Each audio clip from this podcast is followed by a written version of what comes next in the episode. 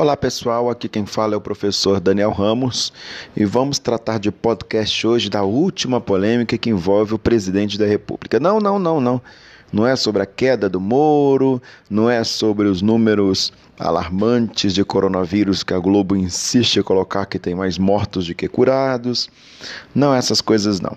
A questão é justamente a fala do presidente com reação né, da, o número que nós conseguimos ultrapassar a China, que até então era o maior número de mortos do planeta, e nós superamos a China, que foi o primeiro epicentro da enfermidade. O presidente teria dito, né? Abre aspas. E daí? O que, que eu posso fazer? Eu sou Messias e não faço milagre. Fecha aspas. Queridos e queridas, evidentemente eu apoio o presidente porque eu sou patriota eu defendo o meu país e respeito a sacralidade democrática das urnas. Um presidente legitimamente eleito, com mais de 50 milhões de votos, e isso está sacramentado enquanto decisão unânime do povo. Agora, pisou na bola. Infelizmente, não foi uma boa colocação. Aliás, foi uma péssima colocação foi não solidário. Eu tenho certeza que o mesmo refletiu depois de se ver na televisão, porque a nossa amiga Globo ela insiste, né, em repassar a cada cinco minutos o próprio presidente falando. Ela nem mais fala, abre aspas, o presidente disse, não. Ela fala, olha o que ele disse e coloca. Foi um tiro no pé. É praticamente entregar a casa para o bandido. Né? Eu acho que o presidente deve falar menos né? Aquele velho ditado que a vovó falava: em boca fechada não entra mosquito. Então o presidente devia usar mais os serviços né, do, do comunicador da casa, que é o José Luiz do Rego, para falar ao povo, falar à imprensa e colocar-se menos à disposição dessa imprensa e dessa dessa sujeirada toda, né? Que não importa o quanto que o pessoal é, o quanto que o presidente vai fazer, o pessoal sempre vai ver ele como uma má pessoa. O pessoal que eu digo aqui é essa ala militante contra o governo. Evidentemente, eu não apoio nenhum é, é, impeachment ou coisa nenhuma desse tipo, porque isso não ajudaria o nosso país. Evidentemente, não se trata de nenhum orgulho a gente ter na nossa lista dois presidentes que sofreu impeachment. Isso não é honroso, pelo contrário, é desonroso, é desastroso, é economicamente falando horrível, traumático em todos os sentidos e, e nem seria, evidentemente, causa disso. Nós temos mais de 5 mil pessoas, superamos o número da China e a, o nosso posicionamento é que nós estamos consternados. Estamos lamentosos, muito tristes com essa situação toda, porque realmente é alarmante. E o que nós podemos fazer enquanto igreja é estar em oração para Deus consolar essas famílias. Porque não há palavras que possam ser ditas num momento como esse. Evidentemente, quem já passou por isso sabe dizer. Então, meu querido, vamos ouvir esse conselho, né?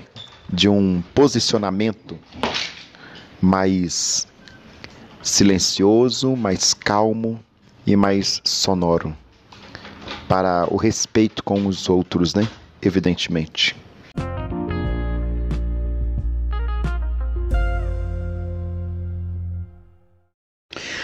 Minhas queridas e meus queridos, vocês assistiram no Fantástico uma colocação, uma reportagem a respeito das manifestações o último domingo, né? Aquela passeata toda e, e lá nessas manifestações algumas pessoas passaram no limite, né? Agredindo alguns jornalistas da Rede Globo, evidentemente. Se não me engano, era só da Rede Globo. Uh, e aí a Rede Globo, evidentemente, fez aquele piti todo, né? Porque agora ela não tem mais nada para colocar naquele jornal que ela antigamente era fantástico.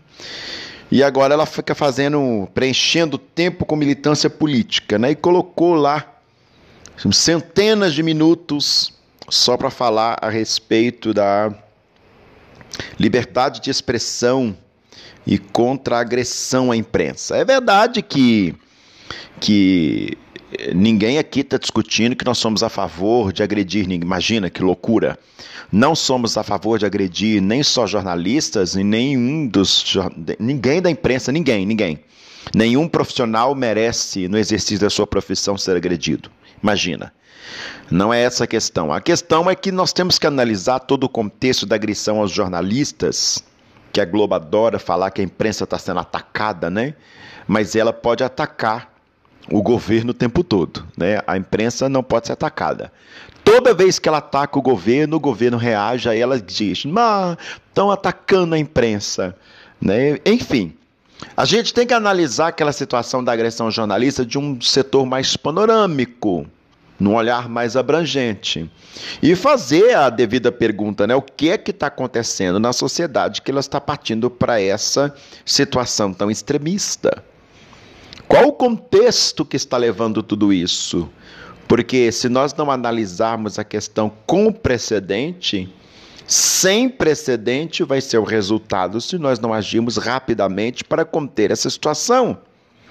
E como que nós devemos conter? Analisar ambas as partes, né?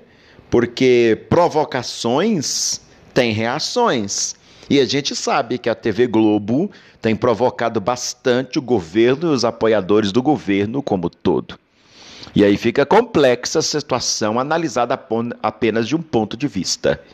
Tem que ser analisada de um ponto mais abrangente, mais sóbrio, mais não inflamado, mais não militante, evidentemente sobre os rigores da lei, né? Para tomar posições para que não venha se repetir e, inclusive, não aconteça nada pior. Porque até então foram agressões a jornalistas, o que é digno de repúdio de qualquer pessoa sóbria. Só que, do ponto de vista panorâmico, temos que estudar o que é que está acontecendo. Né? Nem tanto ao mar, nem tanta terra. Fica a pergunta para o que está acontecendo para as pessoas, inclusive pessoas de bem, tomarem medidas tão extremas. Né? Toda ação leva uma reação. Se nós ficarmos estudando apenas a reação, nós não vamos chegar a lugar nenhum. Agora vamos estudar todo o quadro para a gente ver que moldura tem essa realidade. Isso é muito sério. Isso é muito sério. Fica aqui a minha colocação a esse respeito. Obrigado.